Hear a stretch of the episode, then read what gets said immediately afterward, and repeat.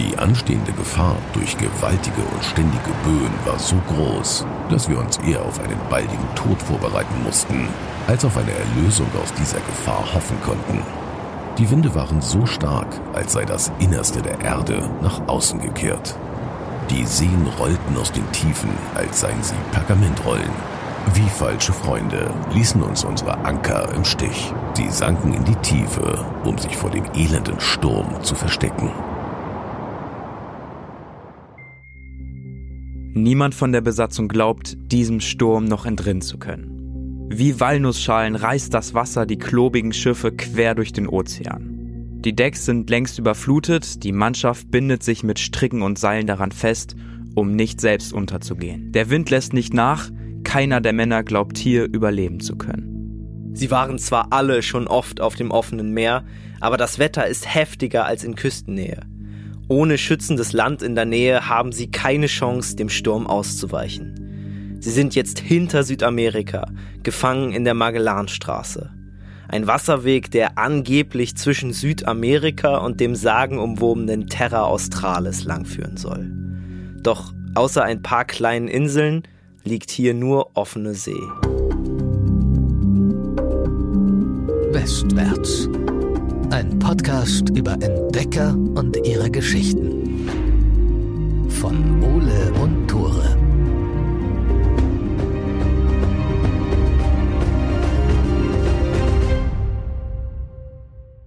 Moin, herzlich willkommen zu Westwärts, dem Podcast für alle, die wie ich damals eine Piratenzeit als Kind hatten und jetzt nochmal Bock auf eine geile Piratengeschichte haben. Ich bin Tore. Und ich bin Ole und ich finde, das ist eine sehr nice Einleitung für das Thema. Ich hatte damals auch eine super krasse Piratenzeit. Ich weiß das noch. Du hattest ein fettes Bild von Blackbeard auf Ich deiner Zimmerrückwand. Blackbeard todesgeil. Der hat immer so eine Pistole dabei gehabt und hat seine Gegner unterm Tisch erschossen beim friedlichen Essen. Fand ich damals voll geil. Das sind so Sachen, die man so als Elfjähriger geil findet. Ja, Ja, komplett.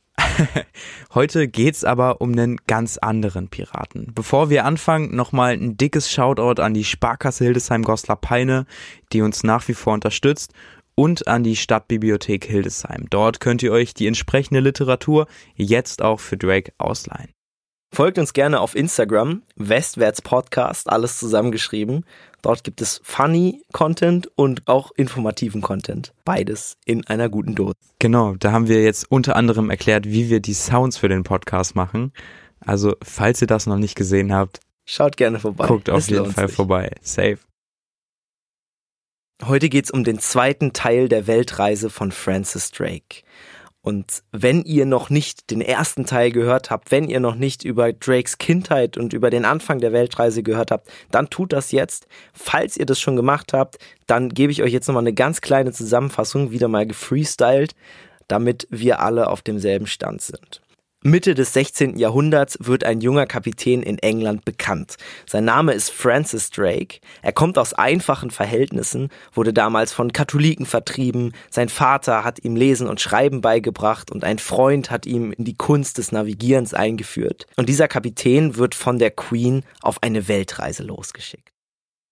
Drake und seine Männer haben jetzt bereits Afrika hinter sich gelassen und sind jetzt südlich von Südamerika, also sehr südlich unterwegs. Wer sich in Erdkunde auskennt, weiß, südlich von Südamerika ist eine schwierige Stelle. Man nennt es Kap Horn und es ist stürmisch. Es ist super stürmisch da. Ihr habt es wahrscheinlich schon am Intro gehört. 50 Tage lang wütet der Sturm dann fast ununterbrochen. Die Engländer sind Spielbälle von Wind und Wasser und jede Welle lässt das Schiff einfach beinahe kentern. So dauert es nicht lange und die Marigold, eins der Schiffe, fällt den Fluten zum Opfer. Das Schiff und 29 der Männer sinken also zum Meeresgrund. Und an einem etwas ruhigeren Tag ergreift die Elizabeth dann die Chance. Die dreht nämlich einfach mal ab und nimmt Kurs zurück nach England. Die hatten keinen Asozial. Bock mehr. Richtig asozial. Ich kann es komplett verstehen, muss ich ehrlich sagen.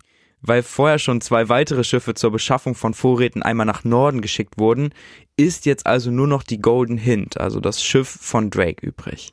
Drake hatte mit den Kapitänen der anderen Schiffe vereinbart, dass sie sich, wenn sie in den Sturm kommen, am 30. Breitengrad hinter Südamerika sozusagen wieder vereinen. Also so ein bisschen wie wenn deine Mom sagt, wir gehen jetzt zu Ikea und wenn wir uns verlieren, dann treffen wir uns am Preiselbeerstand. Genau, aber es ist so eine Situation, als wärst du vier Jahre alt oder so und bei Ikea, weil das Meer da einen gemeinsamen Treffpunkt festzulegen ist super schwierig.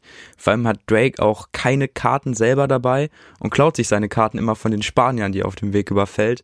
Und selbst die sind halt für die Zeit nicht so genau. Genau, da sind halt größtenteils Küstengegenden eingezeichnet und alles andere ist so ein bisschen rough, also orientieren kann man sich dann nicht. Als der Sturm abzieht, halten die Männer weiter Kurs nach Süden. Sie suchen weiter nach dem sagenumwobenen Kontinent Terra Australis. Doch auch nach Tagen ist weit und breit einfach nichts zu sehen. Nur eine kleine Insel erstreckt sich am Horizont. Drake und seine Mannschaft halten dort an. Die sind einfach happy, dass sie ein bisschen festen Boden unter den Füßen bekommen. Und obwohl sie jetzt nicht die Terra Australis gefunden haben, möchte Drake diesen Moment für die Ewigkeit festhalten. Er vermerkt auf einer kleinen Metallplatte auf dieser Insel sein Ankunftsdatum und erklärt die Insel zum britischen Besitz. Das war die südlichste Insel, die sie auf ihrer Route bis jetzt gefunden haben. Und das ist ganz witzig. Drake schnappt sich dann nämlich so einen kleinen Taschenkompass, geht damit auf diese Insel und geht sozusagen ganz nach Süden auf so einen kleinen Vorsprung, legt sich auf den Bauch, robbt bis ganz nach vorne, bis sozusagen schon unter seinem Bauch die Wellen sind und äh, sagt, okay, jetzt bin ich der Mensch, der am weitesten südlich jemals gewesen ist. Krass, er wollte auf ganz Nummer sicher gehen und er hatte ja auch recht. Zumindest in dem Belang, dass er den südlichsten Punkt erreicht hat, den vor ihm je ein Europäer erreicht hat. Aber es gab natürlich Menschen, die noch ein bisschen weiter südlich gewohnt haben. Genau, die ganzen Eingeborenen, das können wir natürlich, wissen wir natürlich nicht, das wurde nicht kartiert, aber die in dieser Gegend gelebt haben, sind natürlich auch noch weiter nach Süden vorgedrungen. Die sind jetzt alle leicht enttäuscht. Sie haben nach diesem Kontinent gesucht und sie haben diesen Kontinent nicht gefunden. Deswegen fahren sie zurück nach Südamerika. Vor ein paar Monaten waren sie ja bereits die Ostküste hinabgefahren und jetzt fahren sie quasi einmal unter Südamerika untenrum lang und dann links, also im Westen, wieder nach Norden. Für Drake ist Amerika eigentlich auch nur eine Chance, frische Lebensmittel und Trinkwasser einzukaufen. Der Kontinent ist ja bereits im festen Besitz der Spanier und von daher uninteressant. Am 25. November erreichen sie Mocha. Das ist eine kleine Insel vor Chile und dort wollen sie, wie so häufig, eine Quelle suchen, um frisches Trinkwasser abzufüllen. Drake und zehn seiner Männer schnappen sich ein Boot, rudern auf die Insel und die Eingeborenen dort begrüßen sie auch erstmal freundlich. Drake schickt dann zwei seiner Männer los, um nach Wasser zu suchen. Die nehmen sich ordentlich Eimer mit und gehen damit zu den Ureinwohnern, zeigen auf die Eimer und sagen Aqua, Aqua. Ne, die wollen Wasser haben. Und die Ureinwohner verstehen das. Die hatten ja mit den Spaniern schon viel Kontakt. Die verstehen also das Wort und zeigen ihnen jetzt auch den Weg. Also zeigen den beiden Matrosen den Weg zu der Quelle. Kaum sind die beiden Matrosen im Wald verschwunden, springt allerdings eine Anzahl Indios aus den Büschen in der Nähe des Beiboots hervor. Sie zücken blitzschnell ihre Bögen und schießen mit Pfeilen auf die Wasserholer und auf die verbleibenden Männer im Boot. Und von den Engländern hat natürlich niemand mit einem Angriff gerechnet. Daher bleibt auch keiner unverletzt und Drake selbst bekommt auch einen Pfeil ab, und zwar knapp unter dem rechten Auge. Mit größter Mühe können sie dann irgendwie das Beiboot drehen und Richtung Schiff paddeln, während der Pfeilhagel von hinten auf sie einfällt. Sie retten sich alle an Bord, aber blutend und verletzt. Und die beiden Seemänner, die nach Wasser suchen sollten, sind jetzt wie vom Erdboden verschluckt. Aber Drake und seine Männer können ja nicht einfach zurückgehen und nach den Leuten suchen. Natürlich fragen sich alle, warum haben die Ureinwohner sie auf einmal so angegriffen?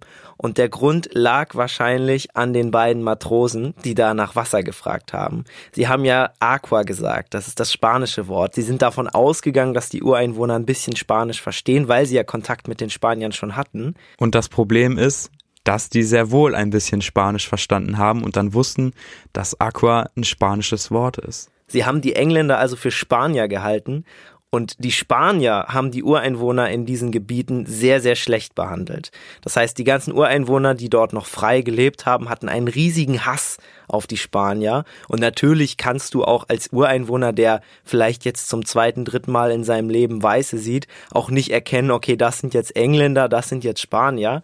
Das heißt, die sind davon ausgegangen, dass Drakes Männer Spanier sind. Drakes Crew kann sich gerade noch so retten. An Bord angekommen, stürmen die Offiziere auf Drake zu. Sie wollen Rache nehmen. Sie wollen mit ihren Kanonen auf die Indios schießen. Aber Drake, der da selbst noch mit einer blutenden Wunde im Gesicht an Deck steht, will diesen Befehl nicht erteilen. Der weiß, die Eingeborenen haben sich für Spanier gehalten und deswegen überfallen. Und Drake versteht ja selber diesen Hass auf Spanier, den er selber auch hegt. Und hat Mitleid. Deswegen erteilt er den Befehl nicht. Die Männer nehmen keine Rache und das Schiff dreht ohne neues Wasser und mit dem Verlust von zwei Männern wieder ab. Und das, obwohl es natürlich ein leichtes gewesen wäre für die Engländer, die Indios dort alle zu töten. Die Spanier haben derweil in Amerika ja schon genug gemordet und geplündert und viele der Indios erkennen die Schiffe einfach bereits schon von Weitem. Aber nicht alle von denen haben jemals überhaupt Europäer gesehen und so reagieren sie auch immer ein bisschen anders auf Drake und seine Mannschaft. Als die Engländer dann ein paar Meilen weiter entfernt erneut halten, treffen sie dann wieder Indios im Landesinneren und die Begegnung läuft diesmal ganz anders ab. Es war wunderbar, wie sie, die nie zuvor Christen gekannt hatten, in kurzer Zeit mit uns vertraut wurden. Wie sie uns freundlich entgegenkamen und nichts Böses oder Übles gegen uns unternahmen. Wie sie uns wie Brüder gegenübertraten und uns nur Gutes erwiesen. Als einer ihrer Anführer eine Mütze erhielt, die unser Kapitän täglich auf seinem Haupte getragen hatte, stach er sich mit einem Pfeil tief in sein Bein, so dass sein Blut zu Boden strömte. Er wollte damit zeigen, wie sehr er unseren Kapitän liebte und gleichzeitig damit den Frieden besiegeln. Bei der Weiterfahrt treffen die Engländer immer wieder auf Spanier. Die haben besonders die Küstengegenden besetzt, da haben sie dann verschiedene Handelsposten, da be- und entladen sie ihre Schiffe mit Sklaven oder Ware und das sind dann meistens nur so kleine Küstenabschnitte. Da sind dann ein paar Matrosen, die kümmern sich um den Handel und um die Schiffe. Und wenn die Schiffe abgefahren sind mit der Ladung oder Ladung abgeladen haben, verbleiben nur wenige Spanier dort an diesen Küstenabschnitten an Land. Und das kommt Drake extrem gelegen. Diese Handelsposten sind einfach oft gut ausgestattet mit Wasser und Nahrung und die Spanier können ihre Lager kaum gegen Übermacht an Engländern verteidigen. Drake fährt dann also von Hafen zu Hafen und gibt sich und seine Männer als spanisches Handelsschiff auf. Alter, smart. Smart, genau. Die geben vor, einfach nur kurz anzuhalten, um ein bisschen Ware zu tauschen, vielleicht ein bisschen Trinkwasser zu holen, sowas. Und wenn sie dann nah genug dran sind und die Spanier merken, dass Drake vielleicht gar nicht so spanisch ist, ist es meistens schon zu spät. Die Engländer haben also die Überzahl und das Überraschungsmoment auf ihrer Seite. Sobald sie nah genug dran sind, springen sie von Deck und greifen die Spanier an. Die geben bei der Aussicht auf einen so unfairen Kampf meistens direkt auf und fliehen in die Wälder. Drake nimmt alles mit, was er an Waren finden kann. Der lässt sein Schiff dann seelenruhig beladen und fährt weiter. Dieses Spiel wiederholt sich in fast jedem Hafen immer auf die gleiche Weise. Also die haben da richtig abgecasht und der Ruf von Drake eilt ihm mittlerweile voraus. Das sorgt dafür, dass die Spanier natürlich mächtig Angst haben, aber es sorgt gleichermaßen auch dafür, dass die Geflohenen jetzt in diesen größeren Städten Bericht erstatten von dem Engländer, der sie alle nacheinander ausraubt. Und so erfährt auch der Gouverneur von Chile von Drake. Und der feiert das natürlich gar nicht, besonders weil ihm schon jede Menge Männer und Waren einfach durch Drake verloren gegangen sind. Aber durch die Berichte kann er sich ein ziemlich gutes Bild von Drakes Route machen. Er sieht, dass Drake also immer von Hafen zu Hafen an der Küste entlang fährt. Und so schmiedet er einen gemeinen Plan. Es soll eine Falle werden. Er beauftragt eine Armee, Drake in den nächsten Häfen zu stellen. Er weiß ja durch die Route, wo Drake als nächstes anhalten wird. Er schickt 300 Mann, 100 Spanier und 200 Eingeborene los, um nach Drakes Schiff zu suchen. Die Engländer werden zu der Zeit immer unvorsichtiger. Das Ausrauben der Hafenstädte ist für sie längst Routine geworden und ihre schiere Überzahl sorgt oft genug dafür, dass sie noch nicht mal kämpfen müssen. Die Spanier fliehen sofort, wenn sie sehen, okay, das ist das Schiff von Drake. Also auch hier sieht man wieder, wie krass der Ruf von Drake mittlerweile selbst an der Westküste von Südamerika schon ist. Aber das ist genau der Punkt. Drake wird jetzt nämlich unvorsichtig.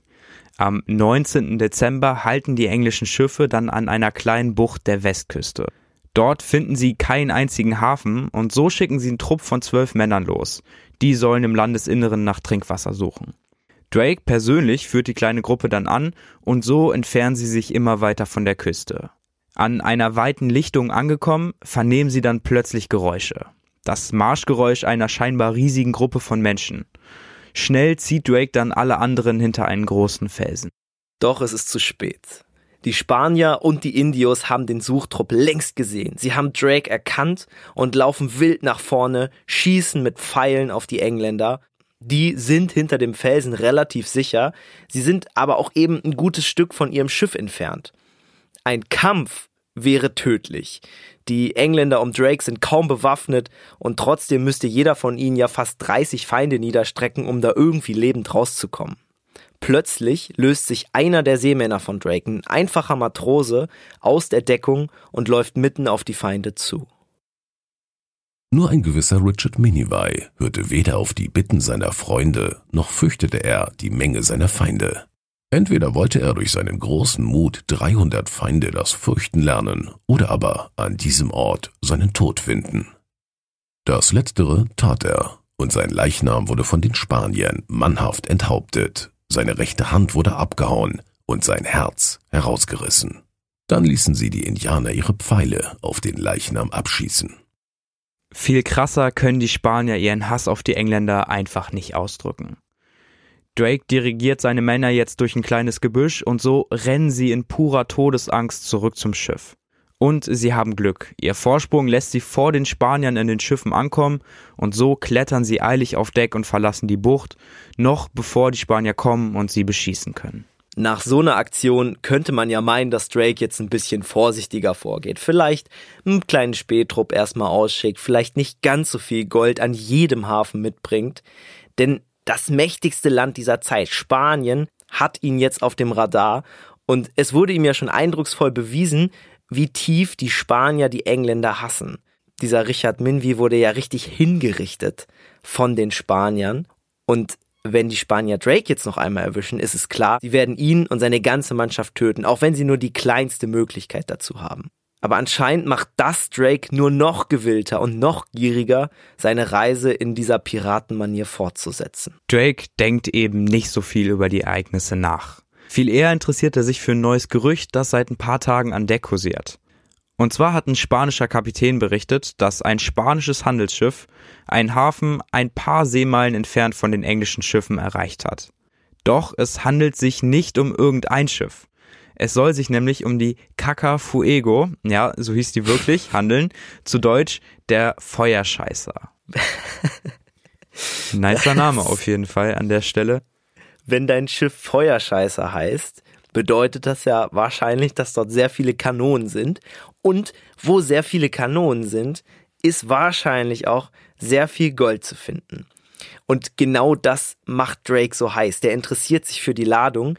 Die Cacafuego war ein großes Schatzschiff, 120 Tonnen, beladen mit Unmengen an Gold und Silber. Wenn die Gerüchte, die Drake aufgeschnappt hat, stimmen, würde das sein größter und wertvollster Beutezug werden. Tagelang sind die Engländer jetzt unterwegs. Sie sind deutlich schneller als sonst, alle an Deck sind motiviert, die Aussicht auf einen solchen Schatz treibt sie extrem an. Es ist tiefe Nacht, als ein englischer Schiffsjunge aufgeregt aus dem Krähennest an Bord herunterspringt. Völlig außer Atem meldet er dann die Sichtung eines Schiffes und gestikuliert wild auf einen grauen Fleck auf dem Wasser. Die Nacht hüllt den Ozean in nahezu völlige Dunkelheit, doch einige Zeit später erblickt auch Drake das Schiff. Die riesigen Kanonen und die weiten Segel lassen auch keinen Zweifel zu. Es muss sich um die Caca Fuego handeln. Drake läuft schnell in seine Kombüse und schenkt dem Jungen als Belohnung für die Sichtung des Schiffes eine Kette aus purem Gold. Das hat er tatsächlich auch vorher angekündigt. Alter, Wer das Schiff zuerst sieht und es wirklich die Caca Fuego ist, bam, Gold in deine. Hände. Ja, ja, ja. Ist natürlich, wenn der Junge das überlebt, die Reise und die Kette wieder nach Hause bringt, ein richtig guter Start. Ein Vielfaches von dem, was er selbst während einer Weltreise verdient hätte. Also krass. Vor ihnen liegt also diese riesige Cacafuego. Drake befiehlt den Matrosen langsam heranzufahren. An Bord der Cacafuego ist alles still. An Deck und im Krähennest können die Engländer keine Bewegung ausmachen. Ohne zu zögern befiehlt Drake, eine Kanone zu zünden. Ein Krach zerreißt die Stille und der getroffene Mast des Schatzschiffs bricht nach hinten weg und knallt auf Deck. Dort bricht sofort Trubel aus. Die Spanier sehen sich einer Übermacht Engländer gegenüber, die sich bewaffnet und gierig an die Reling ihres Schiffes pressen. Kampflos geben sie auf. Yes, Drake und ein paar Männer klettern dann in ein Beiboot. An der Cacafuego angekommen, nimmt der spanische Kapitän Saint-Juan de Anton Drake in Empfang. Die beiden reden eine ganze Weile miteinander, was genau hat Drake in seinen Aufzeichnungen aber nicht erwähnt. Doch Anton hat später zu Papier gegeben, Zitat, er hat mich umarmt und gesagt, habt Geduld, das ist der Brauch des Krieges. Die Crew von Drake öffnet die Klappen in den Laderaum und der Blick da rein räumt letzte Zweifel aus. Das Schiff heißt zu Recht so. Es hat 13 Kisten Silbermünzen, 80 Pfund Gold und 26 Tonnen reines Silber geladen. Das entspricht einem damaligen Wert von ungefähr 126.000 Pfund. Und das ist halt einfach mal die Hälfte der kompletten Steuereinnahmen Englands aus der Zeit von einem Jahr. Das heißt, Drake fischt da einfach mal die Hälfte des Staatsvolumens von ganz England hm, an einem Nachmittag so oder in einer Nacht. Es ist tatsächlich länger als eine Nacht. Es ist eine ganze Woche. So lange dauert das nämlich, alle Wertsachen zwischen diesen zwei Schiffen auszutauschen. Und man könnte jetzt meinen, die Stimmung auf dem Schiff der Spanier ist angespannt. Da kommt ein Typ, ausgerechnet ein Engländer, und der raubt vor ihren Augen einer der wertvollsten Schätze seiner Zeit. Aber es ist tatsächlich genau das Gegenteil der Fall. Drake unterhält sich mit der spanischen Mannschaft und als er alle Schätze auf sein Schiff gebracht hat, erhält jeder von ihnen eine kleine Gegenleistung. Anton, der spanische Kapitän, sagt später dazu, das ist auch ein Zitat, Bevor der Engländer mein Schiff freigab, gab er jenen, die beraubt worden waren, bestimmte Dinge als Geschenke. An Geld gab er jedem 30 bis 40 Pesos und einige erhielten portugiesisches Tuch und Werkzeuge wie Gartenmesser und Hacken sowie zwei seiner eigenen verzierten Mäntel. Das ist selbst für den gentlemanhaftigen Drake eine echt unübliche und überraschende Geste. Und als die Golden Hint dann mit den Wertsachen komplett beladen ist, kommt noch ein spanischer Seejunge rüber zu Drakes Schiff. ja, den gibt's ja auch noch. Den gibt's auch noch. Und der bringt dann einfach mal den Joke, dass man die Cacafuego, also den Feuerscheißer, doch nach Drakes Raubzug lieber in Cacaplata, Silberscheißer umbenennen sollte. und wirklich, Drake ist richtig abgegangen auf den Witz. Der hat ihn danach noch zwei Wochen lang oder so gefeiert und der hat auch ständig gute Laune gebracht bei den Männern. Also nicht mehr Cacafuego, jetzt Cacaplata. Im März 1579 erreicht die Golden Hint dann die Küste Nordamerikas. Die Information über Drake und seine Kaperei hat ja bislang nur in Südamerika kursiert und die Häfen hier in Nordamerika haben die Nachricht bislang noch nicht erreicht. So kann er dann auch einen Hafen nach dem anderen angreifen und entspannt ausrauben. Aber er ist nicht nur auf der Suche nach Lebensmitteln und Silber, er hält auch immer wieder nach spanischen Kirchen Ausschau. Die katholischen Spanier haben überall dort kleine Kirchen gebaut. Die wollen eben auch in der Ferne ihrem Glauben nachgehen. Und wenn wir uns an die erste Folge erinnern, an Drakes Kindheit, dann wissen wir, Drake hasst Katholiken. Er glaubt zwar an Gott, er ist Protestant, aber ihn regen einfach furchtbar diese Darstellung und Symbole der Katholiken auf. Die Engländer nehmen jede Kirche auf ihrem Weg auseinander, zerbrechen die Kruzifixe, zerreißen die Heiligenbilder, denn Drake ist der Meinung, dass nur Ungläubige Stöcker und Steine verehren. Yes, Drake kennt's von früher, wenn man wegen seinem Glauben fliehen muss. Und das ist vielleicht auch der Grund, warum er die Indios und die Eingeborenen nie versucht hat zu missionieren.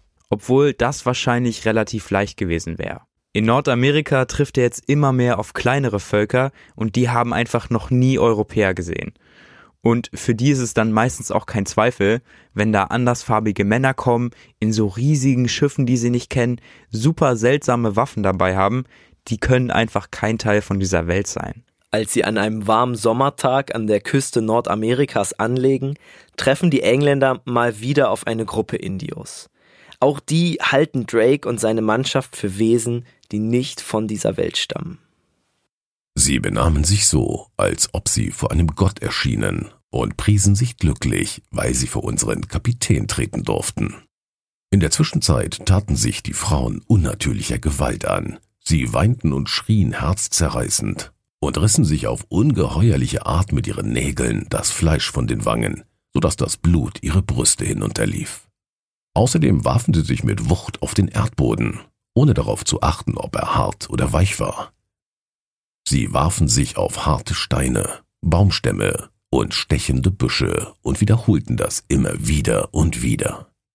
Selbst hochschwangere Frauen verübten diese Grausamkeit gegen sich selbst. Wir flehten zu Gott, auf irgendeine Weise ihre blinden Augen zu öffnen, so dass sie mit der Zeit seiner Existenz bewusst würden. Drake mag die Menschen hier, auch wenn ihn ihr Verhalten extrem besorgt. Immer wieder zeigen er und seine Männer dann gen Himmel, um dem Volk einfach zu zeigen, ey, über uns gibt es noch jemanden, der ist noch höher als wir. Die Indios machen die Bewegung dann irgendwann nach, aber das ändert natürlich nichts an ihrer Denkweise. Für sie sind die Seefahrer Götter, die das Volk besuchen wollen. Immer wieder versammeln sich die Männer und Frauen jetzt um die einzelnen Seemänner, schmeißen sich auf den Boden oder zerkratzen sich die Körper. Das muss selbst für den schon sehr erfahrenen Drake eine mega weirde Angelegenheit gewesen sein. Und trotzdem bleibt er erstmal in diesem Küstenabschnitt. Seine Crew tauscht Waren mit den Menschen, sie ruhen sich für ein paar Wochen auf dem Trockenen aus, freuen sich über den festen Boden unter den Füßen. Eines Abends hören die Engländer laute Rufe vor ihren provisorisch gebauten Hütten. Das ganze Volk der Indios aus diesem Landabschnitt, bunt angemalt, manche haben noch immer das eigene Blut im Gesicht, läuft auf Drakes Behausung zu. Davor angekommen, löst sich ein Mann aus der Gruppe und tritt vor. Der Mann ist mittleren Alters, größer als die anderen und besser genährt. Er trägt so eine Art Krone und ist in besonderen Farben angemalt. Drake zögert nicht und bittet ihn in seine provisorische Holzhütte. Die Indios und die Engländer sprechen aber natürlich nicht die gleiche Sprache. Die Verständigung beschränkt sich also auf wildes Gestikulieren und ständig irgendwo hinzeigen. Trotzdem können sich die beiden einigermaßen verstehen. Dieser hochgewachsene Indio ist tatsächlich von besonderem Stand. Man kann es schon vermuten, er hat irgendwas auf dem Kopf, er ist irgendwie der Chef vom Ganzen und er stellt sich als König des Volkes vor. Er regiert den Abschnitt dieses Landes. Auch er hat von den Engländern gehört, den Wesen, die so anders scheinen als seine eigenen Frauen und Männer. Nachdem er Drake und seine Crew, die Waffen, die Boote, alles inspiziert hat, ist ihm klar, diese Leute, die hier hergekommen sind, diese Weißen, können nicht auf dieser Welt wohnen. Sie sind kein Teil von dem, was er kennt, also müssen sie übernatürlich sein. Sie müssen übernatürliche Wesen oder Götter sein. Und er geht davon aus, dass sie gekommen sind, um sein Volk zu beschützen. Er überreicht Drake jetzt seine Krone. Der Mann will also offensichtlich, dass Drake zum Eigentümer und Herrscher über das Land und sein Volk wird. Drake zögert, aber nimmt die Krone dann doch entgegen. In sein Tagebuch schreibt er dann, dass er alles andere unhöflich gefunden hätte. Digga, du weißt ja auch nicht, wie die das auffassen, wenn du da jetzt Nein zu sagst. So folgt dann ein wildes Fest und die beiden Völker feiern eine rauschende Party. Doch ein paar Tage später müssen die Engländer dann wieder aufbrechen. Bevor sie fahren, stellt Drake dann noch eine Metallplatte an der Küste auf und die wurde tatsächlich auch später gefunden. Und darauf lassen sich noch ein paar Sätze erkennen. Hiermit sei es allen Menschen kund. 17. Juni 1579. Durch die Gnade Gottes und im Namen ihrer Majestät, der Königin Elisabeth von England und aller ihrer Nachfolger, ergreife ich Besitz von diesem Königreich, dessen König und Volk aus freiem Willen ihr Besitzrecht an dem ganzen Land ihrer Majestät übertragen haben und dem ich jetzt zur Kenntnis aller den Namen New Albion gegeben habe. Gezeichnet Francis Drake. Ist ein krasser Kontrast auch zu der Geschichte der Indianer später, die ja gezwungen werden, ihr Land abzutreten und ihre Herrschaftsrechte über diese Gebiete an äh, die Europäer abzutreten. Hier passiert das irgendwie noch auf freiwilliger Basis. Aber Drake war ja auch sehr einverleibend und sobald er irgendwas erreicht hat, hier wurde er König, davor war er an so einem südlichen Punkt, hatte der auch gerne seine Metallplatte reingesteckt und gesagt, ey, das gehört jetzt übrigens England. ich glaube, Ja, der, der hatte wahrscheinlich ein richtiges Magazin an Metallplatten dabei, immer so reingesteckt Ja, hat. der hatte so einen Schreiber dabei und halt ein kleines Arsenal. Ja, okay, der hat ja auch damit gerechnet, was zu entdecken. Aber der war da wirklich immer schnell mit seiner Metallplatte da in den Boden rammen. Die Eingeborenen sind untröstlich über den schnellen Abschied der Engländer. Noch lange stehen sie auf den hohen Steinen der Küste und winken dem seltsamen Schiff hinterher. So ein friedliches, so ein respektvolles Aufeinandertreffen von Europäern und Eingeborenen hat's in dieser Zeit wohl nie wieder gegeben. Am 12. Dezember 1579 beginnt dann die Rückreise nach England. Drake und seine Männer kämpfen sich durch die Randmeere des Pazifiks und erreichen am 21. Mai den Indischen Ozean. Dort haben sie dann ein paar Probleme. Ihnen geht das Trinkwasser aus und sie haben dann Wochen, wo sie wirklich als Ration eine halbe Tasse Wasser für jeden pro Tag haben. Das ist ja auch in den Tropen, also es ist sehr warm am Äquator. Da ist eine halbe Tasse Wasser, hält dich gerade so vom Sterben ab, würde ich sagen. Erst am 26. September trifft das Schiff dann zurück im Hafen von Plymouth ein. Und ganz lustige Geschichte, Drake ist dann angekommen und hat dann äh, den Fischern gewunken und dann laut gefragt, ob die Queen noch lebt. Wenn die Queen stirbt, dann wäre es sehr wahrscheinlich gewesen, dass eine Queen, die sehr eng mit Spanien zusammengearbeitet hat, da Maria Stuart, genau, Ja, genau, die schottische genau. Königin, die Katholikin ist und im Prinzip das verkörpert hat, was Drake alles gehasst hat. Und das hätte Drakes Weltreise natürlich komplett die Bedeutung weggenommen. So. Aber die Queen hat noch gelebt, also hatte Drake da Glück. Die Mannschaft war am 13. Dezember vor genau drei Jahren hier aufgebrochen. In 1018 Tagen haben sie die Erde einmal umrundet. So, man kann sich jetzt natürlich fragen, was hat diese Reise eigentlich gebracht? Die waren drei Jahre weg und was ist dabei für Drake, für England und für die Queen bei rausgesprungen? Es war ja schon von Anfang an gar nicht so klar, oder ist zumindest heute nicht mehr klar, warum Drake überhaupt auf diese riesige, gigantische Reise losgeschickt wurde. Aber er hat ja auf jeden Fall schon mal eine ganze Menge Geld mitgebracht. Der Raub der Cacafuego, Schrägstrich Caca Plata und die Plünderung auf See in den Häfen von Südamerika, die haben Drakes Schiff ja selbst zu einem riesigen Schatz gemacht. Man hat das dann ein paar Jahre später auch nochmal geschätzt, also richtig gezählt. Das wurde dann ja auch alles kartiert und in den Tower eingelagert. Ähm, dieser ganze Schmuck, Gold, Silber, Münzen wurden insgesamt auf knapp 600.000 Pfund geschätzt. Die Steuereinnahmen Englands zu der Zeit waren so pro Jahr bei etwa 250.000 Pfund. Das heißt, Drake hat einfach mal mehr als das Doppelte des jährlichen Staatsvolumens oh, von seiner Weltreise so mal so mitgebracht. Das hatte natürlich einen riesen Impact und das haben auch irgendwann die Spanier mitbekommen. Und als sie das gehört haben, haben die sofort Entschädigungszahlungen beansprucht. Die haben gesagt, ey, so, ihr habt uns überfallen, das ist nicht euer Geld, das ist unser Geld. Die haben dann Briefe an die Queen geschrieben, aber die Queen hat die alle geflissentlich ignoriert. Kann ich verstehen, dass sie da nicht so Lust drauf hatte. Genau, und Drake selber, vor der Reise war er ja noch normaler Seefahrer und Pirat, ist jetzt auf einmal Mittelpunkt allen Geschehens. Auf einmal verbringt die Queen höchstpersönlich viel Zeit mit ihm und überall wird über ihn und seine Weltreise geredet. Aber viele sehen diese Aufmerksamkeit kritisch. Drake hat zwar ordentlich Beute mitgebracht, doch die besiegten Schiffe waren oft kaum oder schlecht bewaffnet. Und der Ruhm scheint Drake auch ein bisschen zu Kopf gestiegen zu sein und Drake wurde so ein kleiner Angeber. Sagen zumindest Zeitzeugen und ehemalige Freunde. Ja. Er hört sich auf jeden Fall gerne reden, ist auch sehr überzeugt von sich und das bringt ihm beim englischen Adel Spott und Hohn ein. Und das finde ich so krass, weil im Prinzip, wenn man sein Leben zurückverfolgt, sich auch nochmal die erste Folge anhört, dann ist er ja jemand, der von sehr, sehr kleinen Verhältnissen, von sehr, sehr armen Verhältnissen es relativ weit nach oben geschafft hat und immer so ein bisschen daran gelitten hat, dass er nie eine richtige Schule besucht hat, nie eine richtige Navigationsausbildung gemacht hat. Der wurde ja von einem ja, Seemann mehr oder weniger on the fly so geschult, wie das alles geht. Sein Vater hat ihm Lesen und Schreiben beigebracht. Und selbst jetzt, selbst nach dieser gigantischen Weltreise, ist er noch immer nicht so richtig an Hof akzeptiert. Aber zumindest den finanziellen Gewinn der Reise kann ihm kaum jemand von der Hand sprechen. Ja, er hat natürlich auch wesentliche geografische Entdeckungen gemacht für seine Zeit.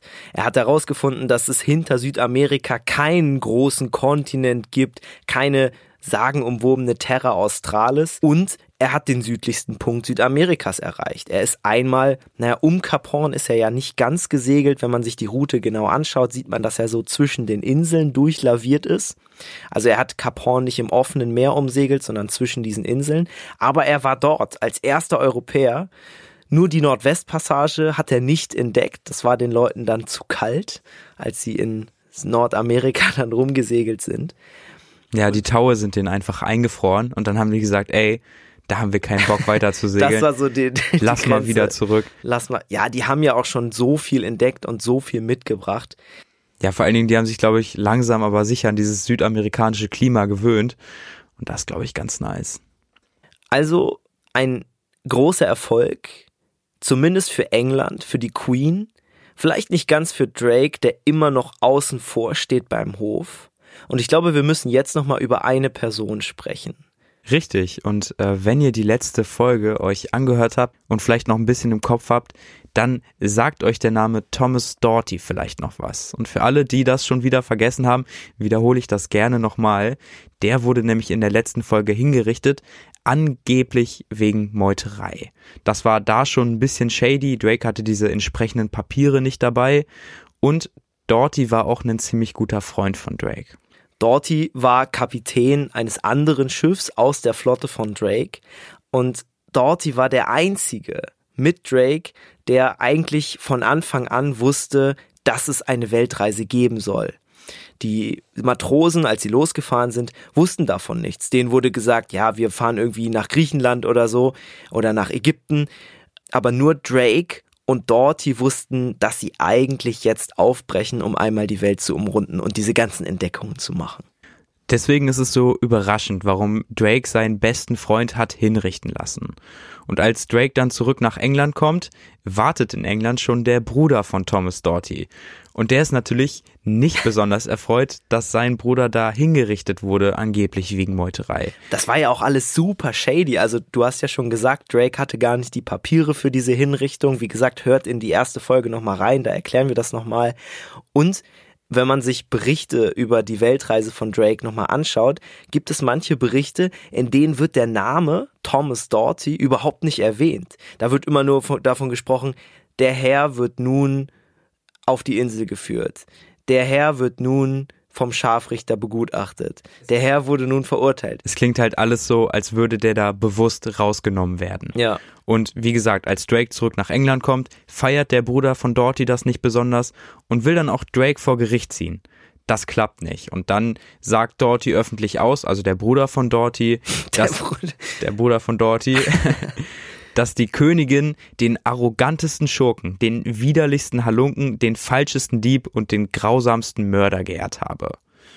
Und komischerweise wurde Doughty kurz darauf festgenommen. Und zwar hat ein Mann ausgesagt, dass ihn die spanische Regierung beauftragt habe, Doughty zu finden und Doughty zu beauftragen, Drake zu töten. Das heißt, er behauptet, Doughty hat den Auftrag bekommen, Drake zu töten. Doughty wurde dann ins Gefängnis gebracht. Also der Bruder, genau. Genau. Der andere Doughty war ja schon tot. Also der Bruder ist jetzt im Gefängnis und was danach passiert ist, weiß keiner. Der Bruder ist jetzt also verschwunden von der Bildfläche.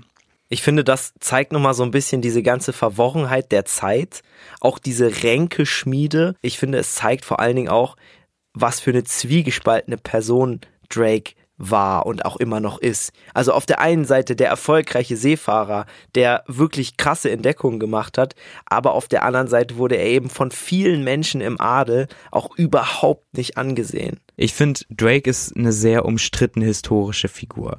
Auf der einen Seite wirkt er oft sehr sympathisch, er verhält sich ja manchmal gegensätzlich zu seiner Zeit, geht auf die Indios zu, redet mit denen, verhält sich respektvoll und andererseits ist er dann an sowas wie Sklavenhandel auch damals beteiligt gewesen. Nach seiner Weltreise unternahm Drake dann noch ein paar Beutezüge gegen spanische Siedlungen an den Küsten der Karibik. Das war ja sein Spezialgebiet und das führte er dann auch weiter fort. Doch ein paar Jahre später erkrankte Drake an Deck und starb daraufhin an der Ruhr, eine damals nicht ungewöhnliche Todesursache. Kurz vor seinem Tod hatte er aber noch eine Bitte. Und zwar hat er auf seiner Weltreise eine kleine Trommel mitgenommen. Das war so eine Marschtrommel, die man früher im Felde gespielt hat.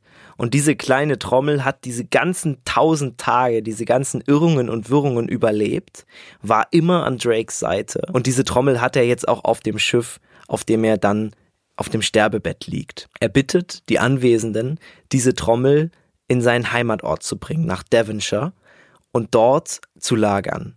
Und er verspricht, dass wenn immer jemand diese Trommel spielt und England in Not ist, dann wird er kommen und helfen. Und es gibt sehr viele Legenden über diese Trommel und wann sie gespielt wurde. Es gibt viele Leute, die gesagt haben, sie hätten diese Trommel wirklich spielen hören an geschichtsträchtigen Ereignissen. Im Ersten Weltkrieg zum Beispiel, als die Deutschen aufgegeben haben, gegen die Engländer zu kämpfen, als die deutsche Marine aufgegeben hat. Da haben viele Matrosen auch unabhängig voneinander berichtet, sie hätten Trommelschläge gehört. Es gibt auch im Zweiten Weltkrieg Geschichten. Was für eine wunderschöne Geschichte. Und ich finde, diese Geschichte zeigt einfach nochmal die Verbundenheit von Drake, die er mit seinem Heimatland England hatte. Nach Drakes Tod steigt England zur bedeutendsten Seemacht der Weltgeschichte auf. Und das bleiben sie auch einige Jahrhunderte. Viele HistorikerInnen sind der Meinung, dass das nicht zuletzt Drakes Verdienst ist. Also auch, dass wir heute noch, ich meine, das ist ja immer noch so, dass man England irgendwie als die Seemacht der Welt wahrnimmt das ist wohl zu großen Teilen Drakes Verdienst. Und Drakes Weltreise ist nach wie vor eine Geschichte, die man besonders gerne in England erzählt.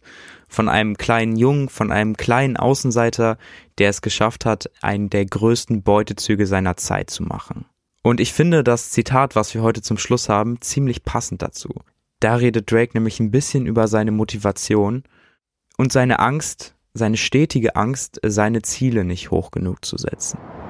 Gib uns ein Zeichen, Herr, wenn wir zu zufrieden mit uns selbst sind, wenn unsere Träume wahr werden, weil wir zu klein geträumt haben, wenn wir sicher ankamen, weil wir zu nah an dieser Küste segelten. Das war's von uns. Vielen Dank an dieser Stelle nochmal an die Sparkasse Hildesheim-Goslar-Peine für die großartige finanzielle Unterstützung und an die Stadtbibliothek Hildesheim für die gute Zusammenarbeit. Folgt uns gerne noch auf Instagram, falls ihr das noch nicht macht.